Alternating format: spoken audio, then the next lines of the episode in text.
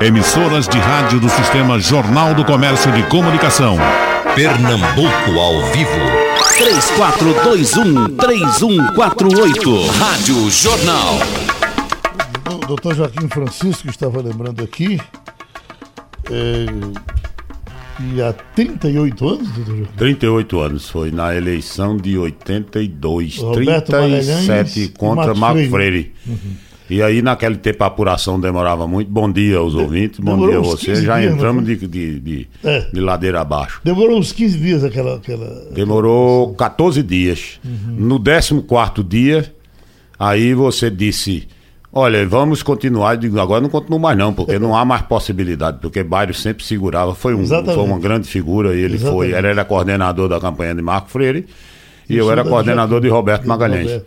E ficou aquele debate, e parece, me parece que foi o maior índice de audiência da rádio naquela época. Uma coisa fantástica. Era uma hora da tarde que a gente se encontrava, né? Exatamente. E vocês faziam um balanço, o senhor trazia as vantagens. que- É, dizia que Roberto Magalhães ia ganhar. Ele dizia, eu aposto, que é Marco Freire. No final eles apostou umas bicicletas, foi um problema E danado. tinha o chamado voto do sertão que se esperava. É, ele dizia, Exato.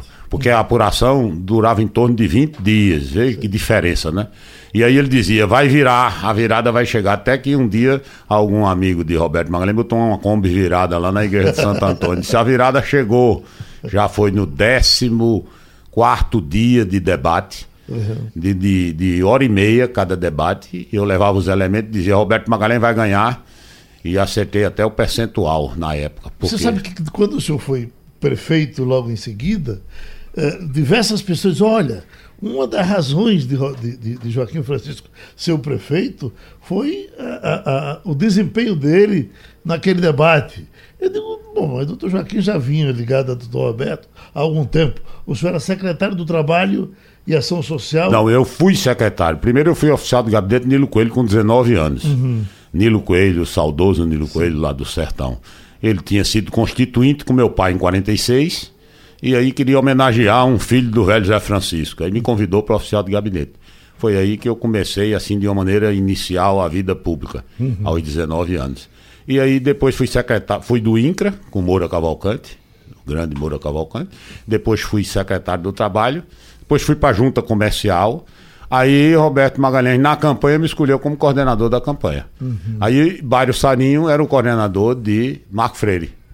Então, cada um defendendo o seu, a sua área. Eu tive mais sorte do que ele, porque Roberto Magalhães ganhou a eleição. Seu- Depois que ele ganhou, Roberto Magalhães me conhecia, tinha sido professor, eu tinha sido aluno na faculdade. Não foi meu professor, mas foi contemporâneo. Ele tinha sido secretário de Educação de Nilo Coelho. Então eu encontrava com ele, ele sempre botava nota em mim. No direito civil, eu ia fazer uma prova com o Silvio Neves Batista e dizia: Hoje que hoje você está mais ou menos, você vai tirar seis, você vai tirar não sei quanto. E daí nasceu uma amizade, e depois a coordenação da campanha teve êxito. E aí, num elenco de nomes todos qualificados, ele me escolheu para prefeito. O senhor chegou a trabalhar como advogado ou ou ficou como bacharel? Eu cheguei a trabalhar em escritório de advocacia, cheguei a trabalhar em determinados períodos, curtos períodos, né? Porque quase sempre eu estive. né? Até recentemente, eu inclusive trabalho no escritório de advocacia, né? Há há oito anos que eu estou sem mandato. E aí, é, mas não deixo de ser um homem público. Participo de debate, faço palestra em faculdade, sou presidente do Instituto Teotônio Vilela, que é o Instituto de, de Formação Política. E, gosto, né? A vida pública você não deixa de ser vida pública você não tem mandato. Você não tem um mandato popular, mas é- você tem uma dívida permanente, né? De experiência, levar a opinião. Em todos esses debates que a gente faz, é impressionante porque essa sua a memória do seu pai, porque o senhor é possível que tenha falado dele em todos os debates que gente fez até hoje. É o senhor verdade. acabou de falar do seu pai. E o senhor nunca fala da sua mãe. O senhor é, é filho de chocadeira? é? Não, eu perdi minha mãe muito cedo. Eu, eu perdi minha mãe, eu tinha 19 anos. Minha mãe morreu de câncer de mama aos 44 anos. De forma que a história da minha mãe não é tão longa quanto a do meu pai. Minha mãe era queridíssima. Eu basta dizer que eu, dos dois meses finais da vida dela, eu não trabalhei. Eu pedi a Nilo Coelho licença para ficar em casa permanentemente com ela, que ela sofreu muito antes de morrer. De forma que eu, eh, adorava a minha mãe. Agora, meu pai era um homem público, afirmativo, corajoso, desbocado, Não é? Aí tem muita coisa sua também, quando quer dizer a verdade, ele não, não, não, não, não- era um político diferenciado pela franqueza, pela objetividade, e eu procurei sempre imitá-lo. E o apelido dele era Baraúna de Macaparana. Baraúna é uma. Você conhece a madeira, né? Você é, madeira agrestino, raçuda, sabe o que é. Olha, o senhor, o senhor eh, na- na, eh, foi tudo muito jovem. Eu- nós estamos falando, o senhor com quantos anos de idade? Há 38 anos passados, É, o senhor tinha. É, quando eu fui prefeito, vamos dizer, eu fui secretário de Estado com 24 anos, em 1974, com Moura Cavalcante. Antes já tinha sido do INCRA, né? eu tinha sido assistente da presidência do INCRA e coordenador do Proterra no Nordeste, naquela época, programa de distribuição de terras. Então, aprendi muito com um dos maiores homens públicos que Pernambuco conheceu, que foi o governador Moura Cavalcante, sobretudo pela formação de uma geração na época, nós todos meninos, eu com 24 anos, Gustavo Krause, José Jorge, Luiz Otávio, Carlos Wilson Campos. Vê como é importante você formar um grupo de jovens, não é?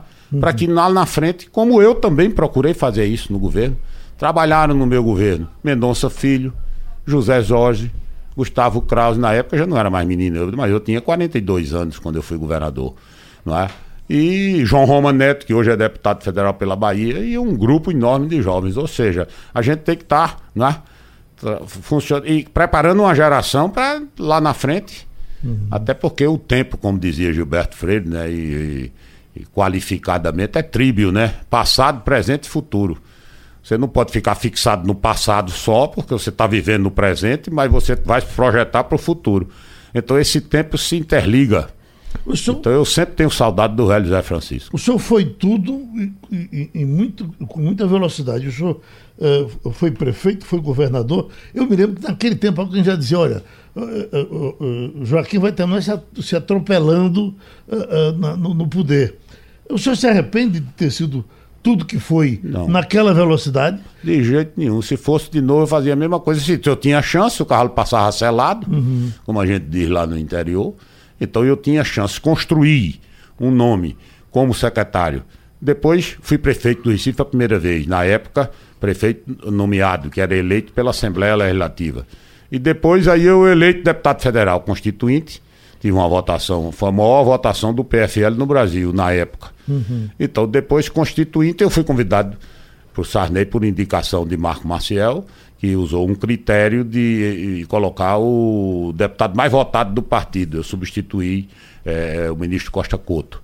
E depois continuei na Constituinte e depois voltei candidato a prefeito, aquela eleição que você acompanhou no noticiário, né? Aquela sua saída do, do governo de Sarney, onde o senhor saiu eh, eh, brigando e dizendo que deixava aquilo porque não era um governo de transição, era de transação. O senhor está se lembrando? É, eu estou me lembrando, foi, foi uma reunião, eu tinha Foi na Sudene, foi? Não, foi lá em Brasília. Eu deixei lá. Eu fui, procurei o presidente Sarney na época e disse: presidente, eu não estou confortável no ministério. E quem não está achando bom se muda. Eu não vou mudar o presidente. Então vai mudar quem? O ministro. Se eu, eu não estava conseguindo realizar aquilo que eu imaginava que um ministro tinha o dever de fazer. Então eu entreguei. E ele disse: não, tenha calma, não vá agora. E deixa. E eu não senti que a calma dele era para ir ficando, porque ele não acreditava que uma pessoa com 35 anos de idade deixasse um ministério do interior. Que era um ministério, você se lembra, foi o ministério que André Asa ocupou, Ronaldo Costa Couto e vários. Era um ministério gigantesco, gigantesco, né? Com Sudene, Suf- Suframa, Banco da Amazônia, etc, etc.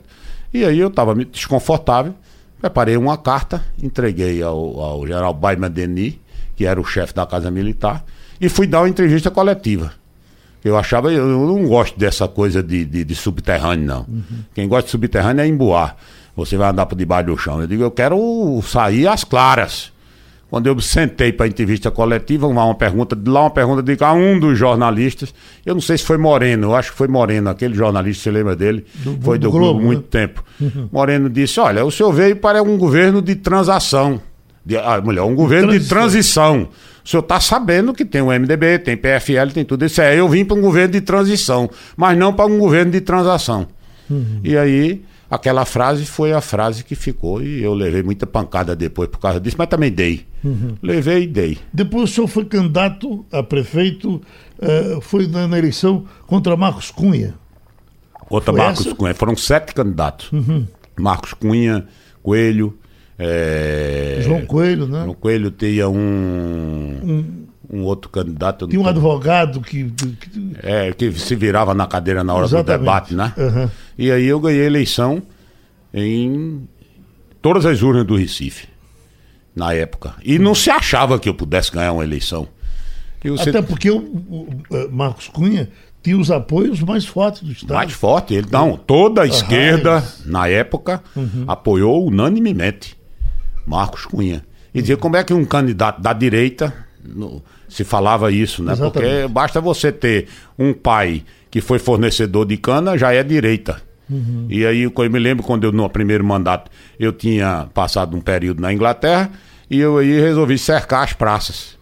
E ainda hoje são assim. Uhum. Porque você leva um menino pra praça, leva uma o menino vai correr. Aí o camarada dizia que eu tava fazendo um curral pra botar o povo dentro do curral.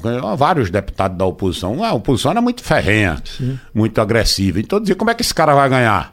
Esse matuto lá de Macaparana, né? Que eu nasci no Recife, mas sempre tive minha infância ligada ao interior, meu pai é da minha família toda. E eu ganhei a eleição.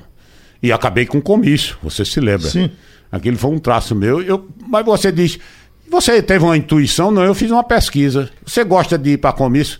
90% das pessoas no Recife, 87%, diziam não gosto de comício. Disse, o que é que eu vou fazer num comício? Se ninguém gosta. Eu digo, vou caminhar. Aí instituí as caminhadas.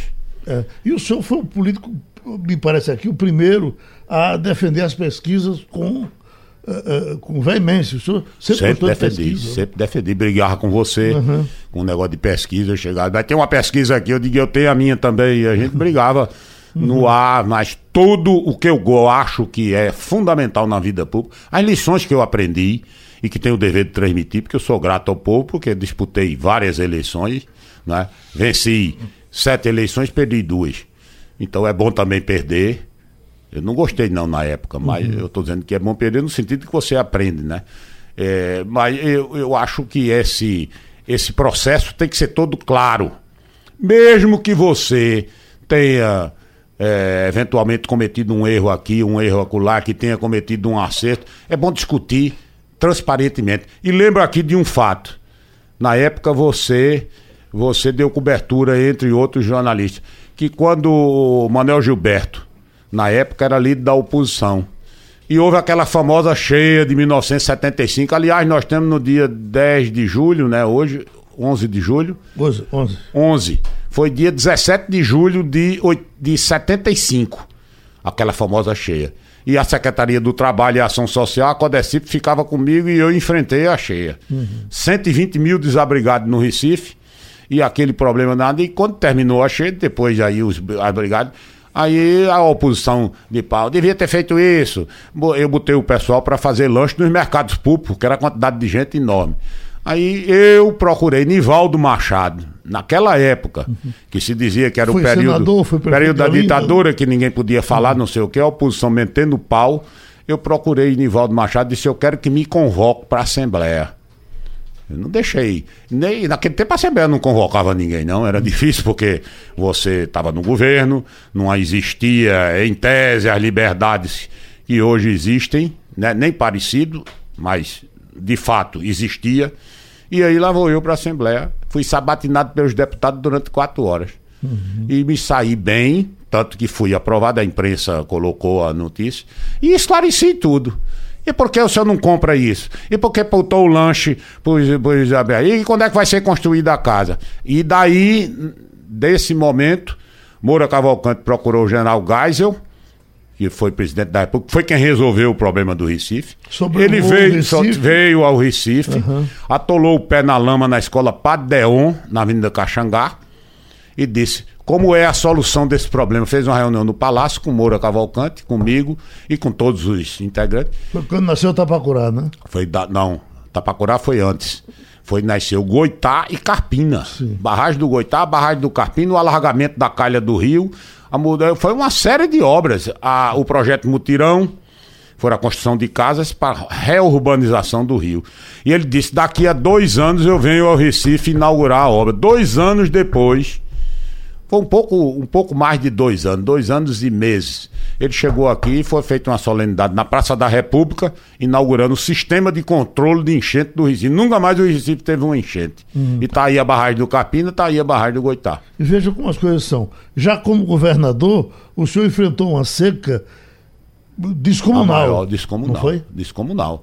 Mas é, é, é, é, eu Chegaram sou- até a falar em, em, em água para o Recife de trem. De trem. Né? Porque foi- uma seca, foi com o presidente Itamar Franco. Sim. E, é, começou com Collor, depois passou para Itamar Franco. E nós enfrentamos a, a maior seca de, das três ou quatro décadas anteriores e nós enfrentamos. Quer dizer, administrar no Nordeste é isso. Você tem que viver com a escassez, encontrando alternativas e, e lutando com. Você vê, agora mesmo, mês de junho, no interior, mês de maio, muita gente que estava com milho, na hora do milho criar a boneca, quando estava tudo pronto para chover, não choveu.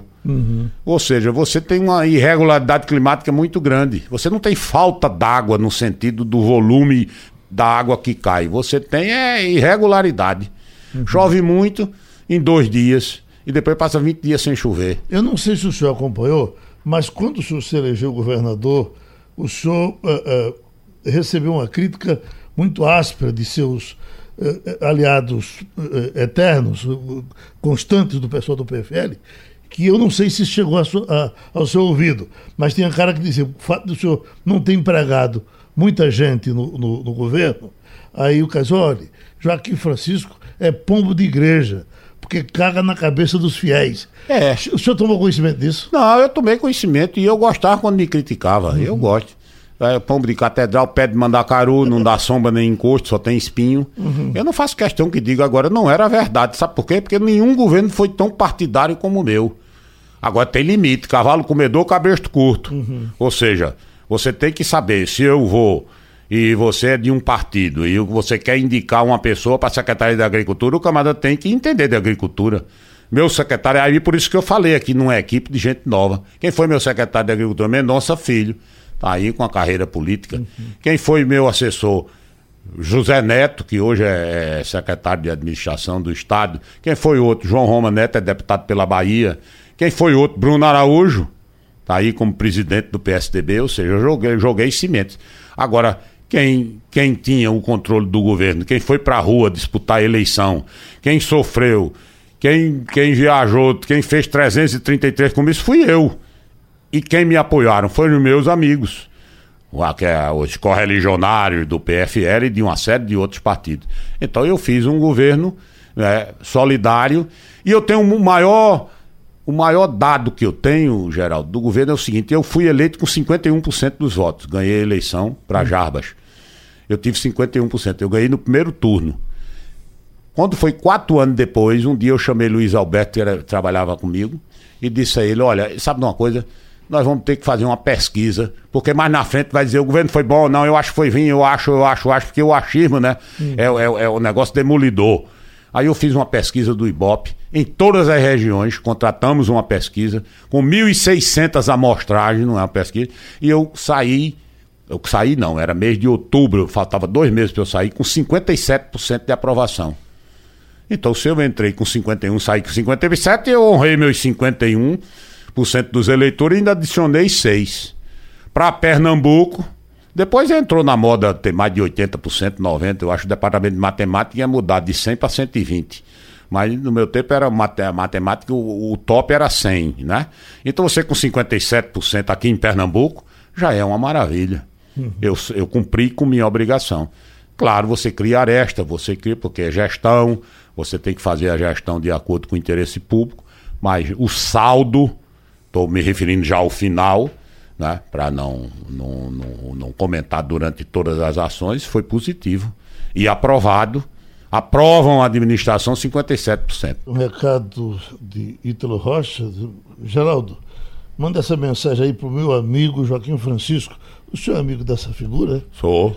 Ele diz aqui, ó. Sou muito, é uma excelente cabeça, inteligente e articulado. Para lembrar o senhor que eh, eh, Mendoncinha também chegou a ser governador e ministro. Foi. Partindo da. Exatamente. Mas é, na realidade ele é de uma família política. O uhum. pai dele era uma grande figura política, Zé Mendonça, o velho Zé Mendonça, afirmativo, direto, objetivo. Né? Mas ele, ele, novinho, 24 anos também. Olha, tem César Vaz aqui que está dizendo Fale sobre o banho que o senhor tomou em Boa Viagem. Engraçado. Aquele banho repercutiu Foi. na epidemia de cólera, Foi. que viria para acabar com o Estado, né? Você lembra? É, mas aí era o seguinte. O senhor era prefeito ou governador eu era, eu era governador. Uhum. O que é que ocorreu? Primeiro, um surto de cólera. O centro uhum. não sabia direito o que era cólera. Então todo mundo imaginava que era mesmo um surto de cólera que tinha dado na Europa, que ia morrer todo mundo. Não era o caso. Mas eu estive com o ministro Adib Jadene, ministro da Saúde e aí o ministro tinha mandado, num primeiro momento, interditar as praias. Depois, não é? Inclusive estudos feitos rapidamente no dia, consultando técnico, não dá vibrião, é o tor que provoca a cólera, não dá em água salgada. Então eu disse, desinterdita a praia. Aí aparecia gente dizendo, ah, manda ele tomar banho. Ele não está dizendo que não tem essa desconfiança de que uhum. você está decidindo que de porque o pessoal do turismo estava reclamando que a praia foi interditada. Aqui só não, foi interditado no Maranhão, foi interditado todo canto. Primeiro momento você interditou por segurança. Aí eu disse, não tem problema, eu vou tomar um banho não, no mar.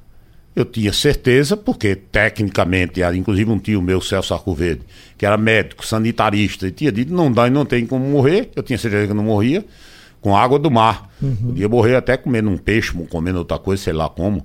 Aí eu fui pro mar tomar um banho. Mas me criticaram o banho, tinha gente na praia que estava sentado só sem tomar banho. Você é um irresponsável, você é advogado, não é médico, mas eu vou tomar um banho porque eu tô calcado no, numa decisão científica, tomei banho e aí a praia voltou a um uso, demorou algum tempo, mas voltou. Emanuel Bezerra, uh, um grande convidado, um político conservador, porém extremamente honesto. Aí vem Paulo Léo de Brasília. Doutor Joaquim é um dos grandes homens públicos de Pernambuco e do Brasil. Acompanhei sua atuação na Câmara e testemunhei a sua ilibada conduta. E Pedro Paulo Camilo de Paudalho. Esse Joaquim Francisco é homem muito competente, eu sempre admirei. Essa história de conservador. O senhor é conservador? Sou. Conservo valores. Conservo os valores da família, da lealdade, da amizade. Os valores que devem ser conservados. Não é entrar nessa infantilização que a gente está vendo de certo segmento da sociedade, a discutir besteira, a falar bobagem, não. Eu honrar pai e mãe, não é? Obedecer. Disciplina, olha, Geraldo, Educação, nós não vamos nunca vencer definitivamente essa, esse ciclo de subdesenvolvimento ou, de país em desenvolvimento se a gente não tiver uma educação efetivamente universalizada, sobretudo o ensino fundamental. E qual é um elemento que, na análise do PISA, que é o, que é o Programa de Avaliação Internacional, em 2017, avaliou Polônia, Coreia do Sul e Finlândia, como os três países de melhor educação. Aí uma jornalista americana foi visitar e levou o coreano para os Estados Unidos e vai e vem. Qual é o primeiro elemento? O primeiro elemento que ela detectou nesses três países que foram os três primeiros colocados. Né? O Brasil é o 68 de 180 e poucas nações. Então, disciplina. Eu não entendo como é que você pode e, e para estudar, trabalhar sem disciplina, sem ordem, sem respeito às instituições. Até porque o grande perigo que a democracia, as democracias estão correndo no mundo é a fragilidade das instituições. Se você tem instituições, as pessoas passam, as instituições ficam um judiciário atuante, um legislativo atuante, o executivo e os níveis de federação, como é no caso do Brasil, prefeitos, né, município, estado e união, aí você consolida. Então eu conservo esses valores. Uhum. Eu conservo o valor da lealdade, da transparência. Eu fui o presidente da comissão da Lei de Responsabilidade Fiscal. O que é a Lei de Responsabilidade Fiscal? É um monumento à transparência, ao planejamento. Como é que você pode, num país, ou, ou, ou na sua casa, ou aqui na rádio, você ter sucesso sem planejar? Você ter sucesso sem ser transparente, sem ser o Geraldo Feiro que você sempre foi, né? Na hora da na jugular e tem hora que você reconhece um fato que existiu, ou seja, a responsabilidade da imprensa falada, da imprensa escrita, é muito maior nessa época das fake news, uhum. nessa época dessa mídia virtual, não é verdade? Muita gente assiste você no rádio, lê um jornal para poder conferir aquela notícia de algumas, alguns narcisinhos aí que fica botando notícia todo dia, confundindo a cabeça de todo mundo. A lei de responsabilidade fiscal, doutor Joaquim, para alguns, ela teria sido tão importante quanto o plano real. Sem dúvida. Entende assim? Entendo assim, entendo assim. E ela é importante no momento ainda, 18, 19 anos depois, foi em 2000. Eu fui presidente da comissão especial. Uma luta enorme, parecida com a da reforma da Previdência. É evidente uhum. que não tem a dimensão da reforma da Previdência, que foi aprovada ontem, felizmente. Né? O país deveria estar todo feliz, porque a gente deu uma sinalização para o mundo, uma sinalização de responsabilidade, de que o parlamento entendeu o momento. O Rodrigo Maia foi muito feliz, fez um discurso lá agradecendo a todo mundo. E é isso que o povo espera do parlamento, é uma decisão desse tipo. Então a lei de responsabilidade fiscal tem um princípio básico: você não pode gastar mais do que arrecada.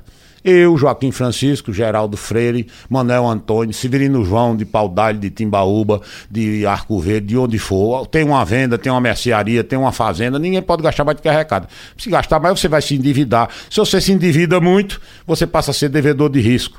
Segundo, planejamento. Planejamento. E aí, você planejar suas ações. O Brasil precisa pegar o momento captar esse momento. É um momento difícil, está havendo muita, muita luta, né, muita radicalização e tal, mas nós estamos num, num momento positivo, nós estamos num caminho positivo. Uhum. E esse caminho tem que ser consolidado com respeito à lei de responsabilidade fiscal, à lei de responsabilidade empresarial, com respeito à, à, à Lava Jato, às ações da Lava Jato os, os, os êxitos que está obtendo. Você diz, ah, mas não resolveu. Agora mesmo, nessa última eleição aqui na Bahia, no, no, no Rio Grande do Sul, onde foi eleito muita gente, mas melhorou muito o padrão, melhorou. Ah, mas não chegou ainda. Não chegou, mas vai chegar. Nós melhoramos 20%, 30%, 40%. Isso é um processo. Nós, nós vamos conseguir resolver tudo de uma vez. Mas eu enxergo os dados positivos em relação ao país em relação ao Nordeste, a gente está um pouco com o pé atrás, porque os governadores têm cometido aí uma série de equívocos e a gente está pagando por isso. Uhum. Mas é capítulo de. Quando as pessoas dizem que todo político é ladrão, o que é que o senhor Não é. Responde? Aliás, não se pode viver sem a política. Não é? Essa coisa de velha política, nova política, política, política. A arte do entendimento, de sentar à mesa, de discutir, acabar com essa visão, às vezes, atrofiada. Então, eu tomo lá da cá, porque você tem uma emenda, se comenta que o deputado tem emendas, não é? Emendas é, parlamentares. Eu, por exemplo, como deputado, eu colocava 70% do valor das emendas para a área de saúde. Por quê? Entidades como o IMIP, NACC, Fundação Altino Ventura, Hospital Infantil, por quê? Porque atingem o, atinge o PROCAP, o pronto-socorro cardiológico, que hoje já foi inaugurado, na época Enio Cantarelli sempre o contactava. Então, emenda parlamentar é uma jabuticaba brasileira, só tem no Brasil. É preciso que a imprensa esclareça isso. Tem, nos Estados Unidos tem emenda parlamentar.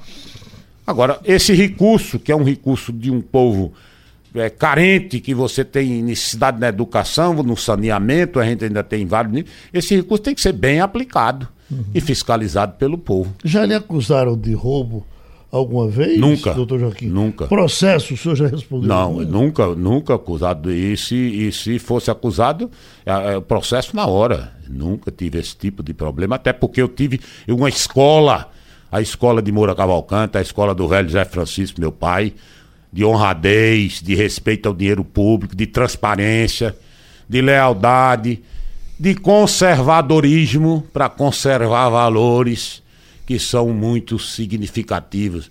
A família, a preservação de princípios que são eternos.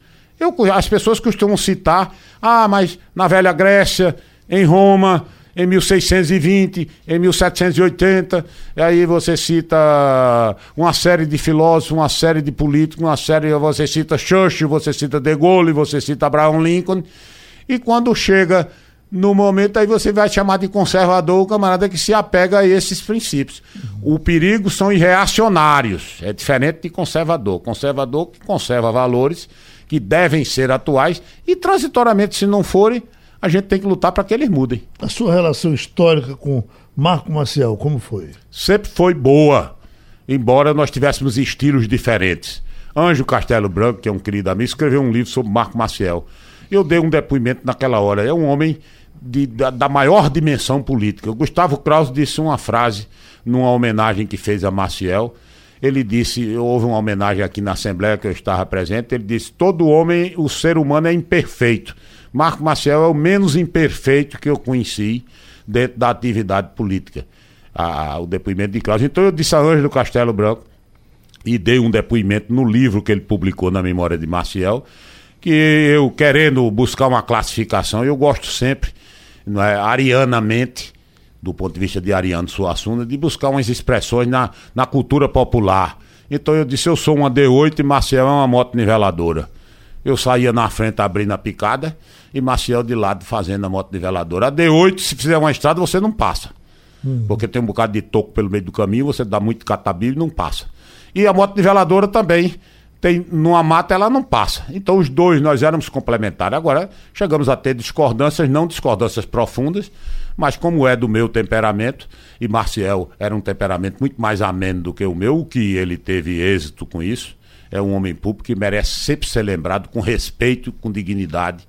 agora, a sua admiração pelos políticos transcende desses seus amigos. Por exemplo, o senhor fala muito bem de Mário Covas, não é isso? Foi. Mário Covas foi prefeito na época, convivi com ele. Uhum. Foi prefeito na época que eu fui prefeito. Uhum. Né? Na 1982. Eh, e, ele foi um grande prefeito, depois foi governador. E Mário disse uma vez a mim: nós participamos na Constituinte do chamado Grupo dos 32. Existia o Centrão e existia a esquerda, não é? Na uhum. Constituinte. A, a, o grupo mais radical de direita e o grupo radical de esquerda ou, ou esquerda média. E eu era do grupo dos 32, numa radicalidade de centro. Eu, Mário Covas, Zé Richa e tantos outros.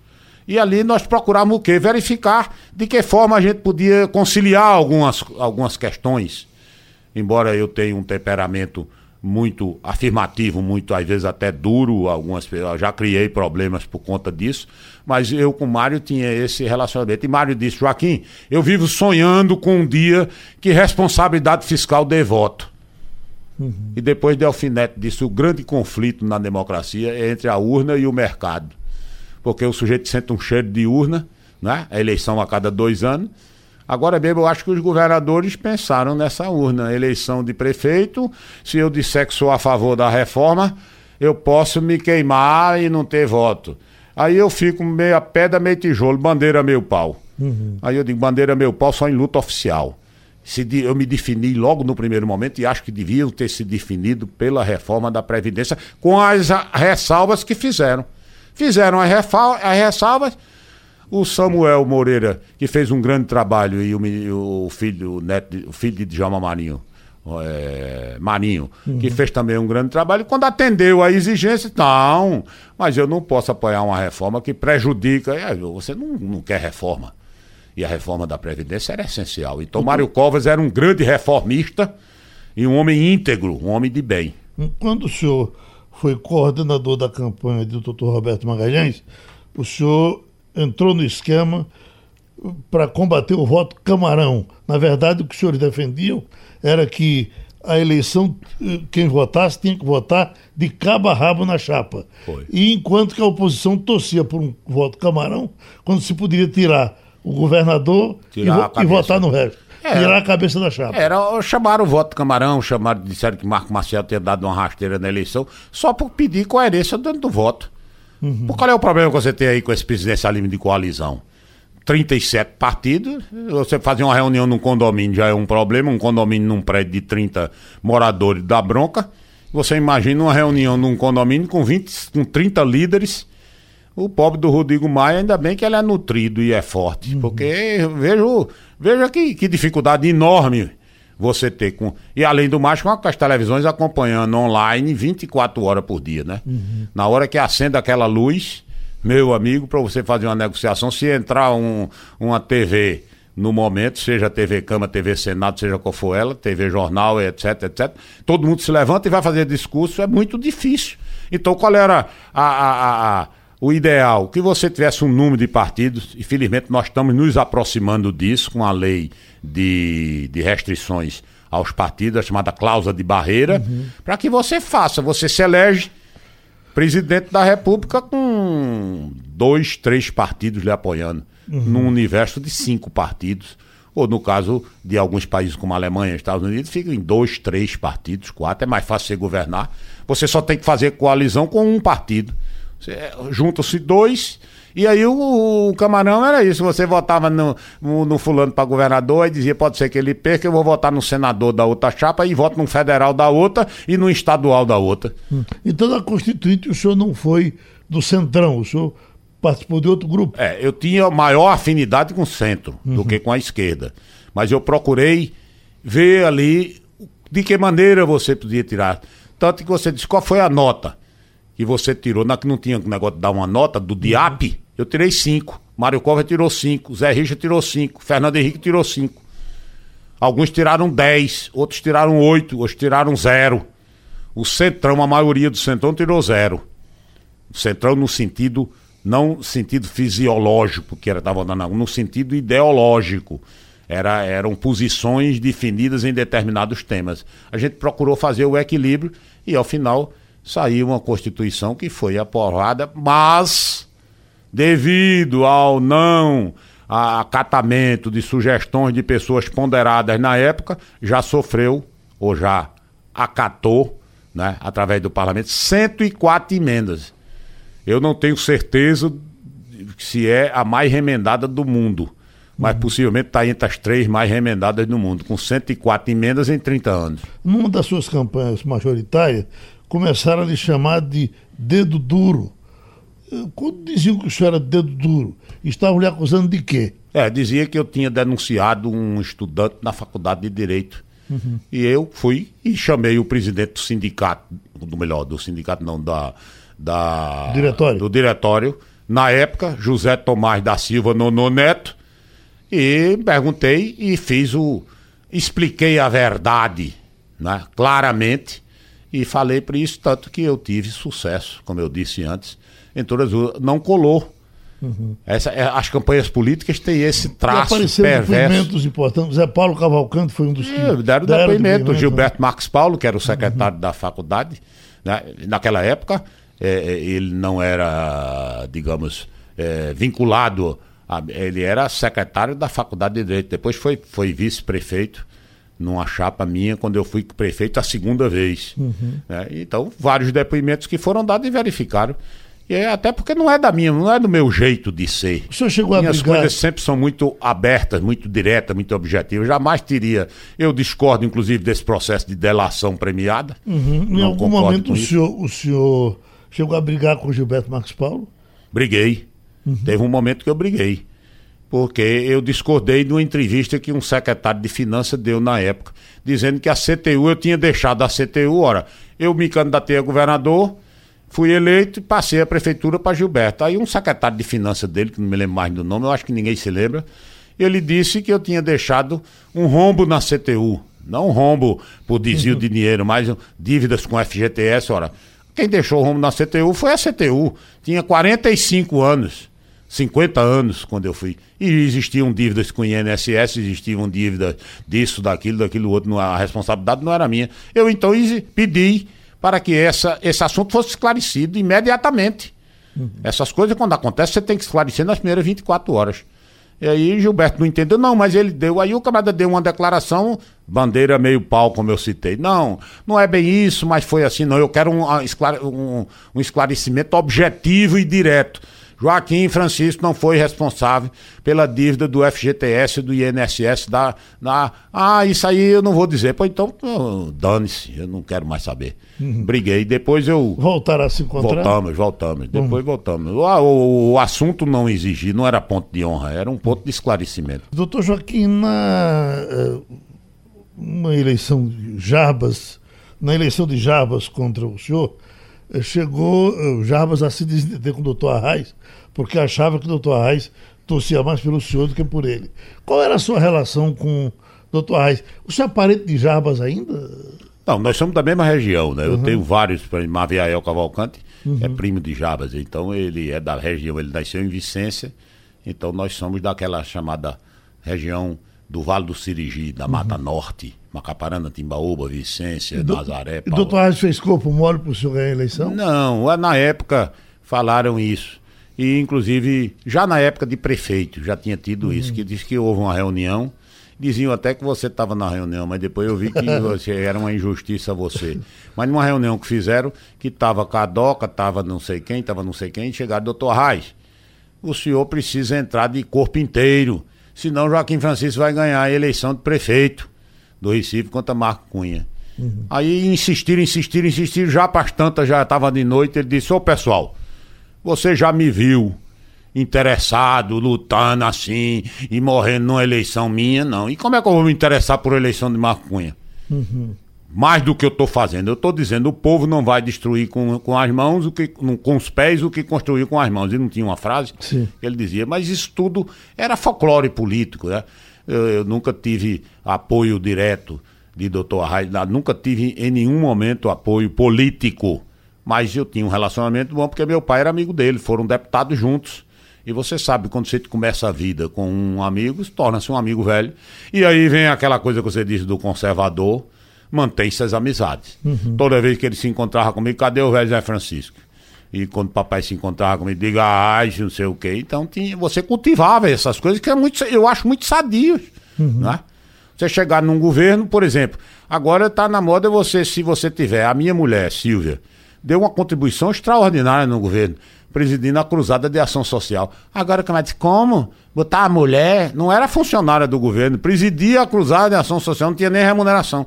Aí fez o programa Mais Cruzada no interior, fez programa de creche, fez isso, fez aquilo, aquilo outro. Foi um braço direito.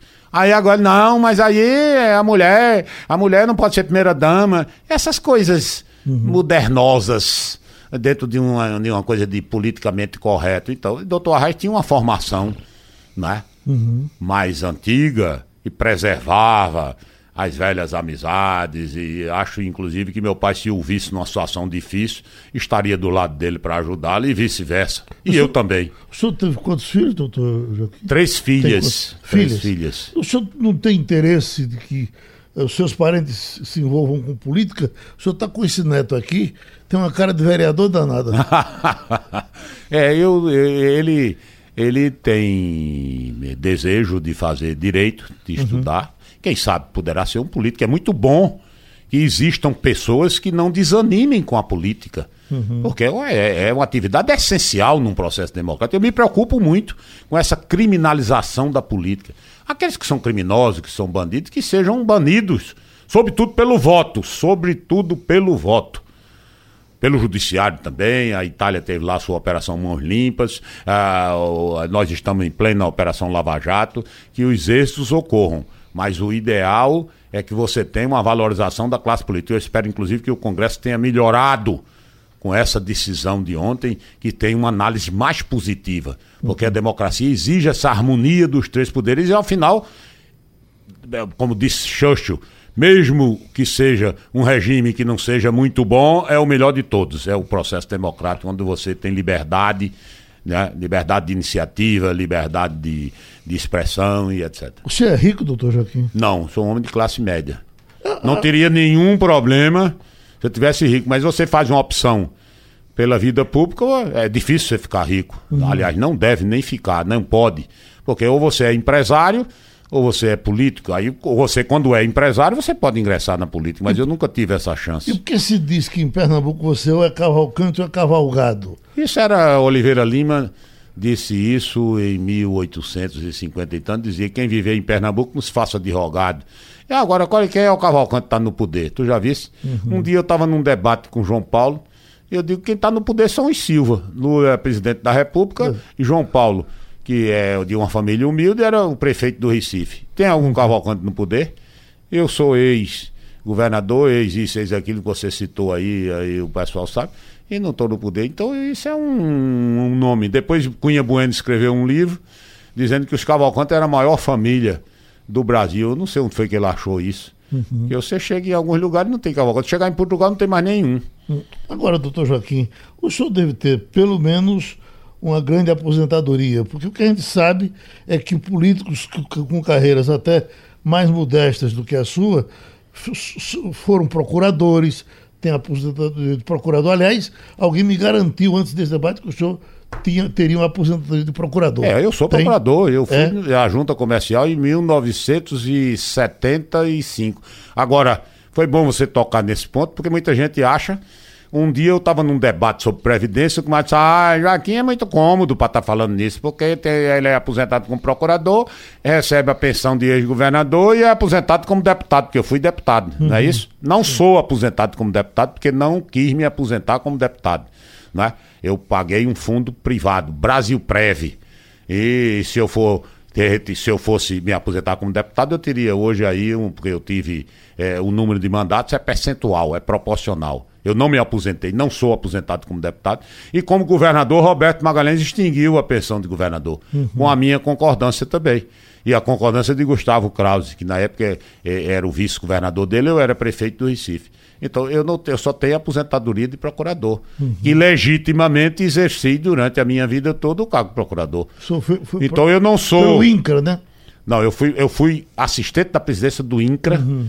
É? Fui, como eu disse antes, fui secretário do trabalho, fui, fui coordenador, fui oficial de gabinete Nilo Coelho. Mas o cargo de procurador eu entrei em 1975. Uhum.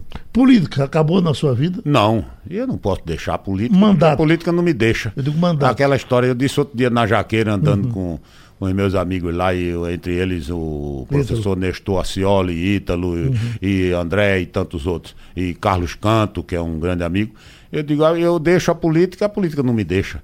Eu não fui candidato na última eleição. Eu pensei até, né, em chegar a terra pro pé da cana para ver se dava soca. Eu uhum. digo, ah, a cana vai ficando assim, mas não tive coragem, porque a despesa e problemas financeiros e também, e, de certa maneira, uma, uma, certa zona de conforto, mas eu não deixo de, a vida pública. Quando eu Quase semanalmente eu estou em debate de rádio, eu vou para a universidade, eu presido o Instituto Teotônio Velela, que é um órgão político, não é? de formação política, convivo com a juventude, procuro me atualizar, porque acho que um homem da minha idade, né? completei 71 anos, eu não tenho o direito de ter participado da vida pública durante quase 50 anos e não transmitir isso que eu aprendi. Saúde. A minha experiência. O senhor tem uma saúde de bicho? Tinha, mas há cerca de dois meses e meio atrás eu apareci com câncer de intestino, né? E esse câncer eu estou tratando dele. Segundo os prognósticos médicos, eu devo curar o câncer, né? Com a colaboração da minha família, tem sido fundamental, da minha mulher, das minhas três filhas, dos meus netos, todo mundo dando apoio, porque... Você não foi para os Estados quando... Unidos? Não, e dinheiro. Já viu o Liso Brabo? Eu vou arrumar dinheiro onde? Eu fico aqui, estou me tratando no hospital português, é muito bem tratado. Tem um ditado que a gente diz no interior, não se usa aqui, mas é alguém que, algum matuto que estiver ouvindo, está tratado na mão feito galo cego. Quando um, você um, tinha um galo de briga bem, bem bacana, você tratava dele na mão, assim, para não arranhar com ele. Uhum. Então o hospital está me tratando muito bem e eu estou me tratando aqui e se Deus quiser, vou ficar bom. Se esse diabo lhe matar, o senhor vai para Santa Amaro? Ah, eu ainda vou mijar em muita cova. Doutor. Tô brincando, né? Doutor Joaquim. Foi Você bom brincou, eu brinquei também. Foi bom ouvi-lo, viu? Muito obrigado. Então, eu que agradeço a você pela oportunidade e pelos ouvintes. Um abraço em todos. Sugestão ou comentário sobre o programa que você acaba de ouvir, envie para o e-mail ouvinte@radiojornal.com.br ou para o endereço Rua do Lima 250, Santo Amaro, Recife, Pernambuco.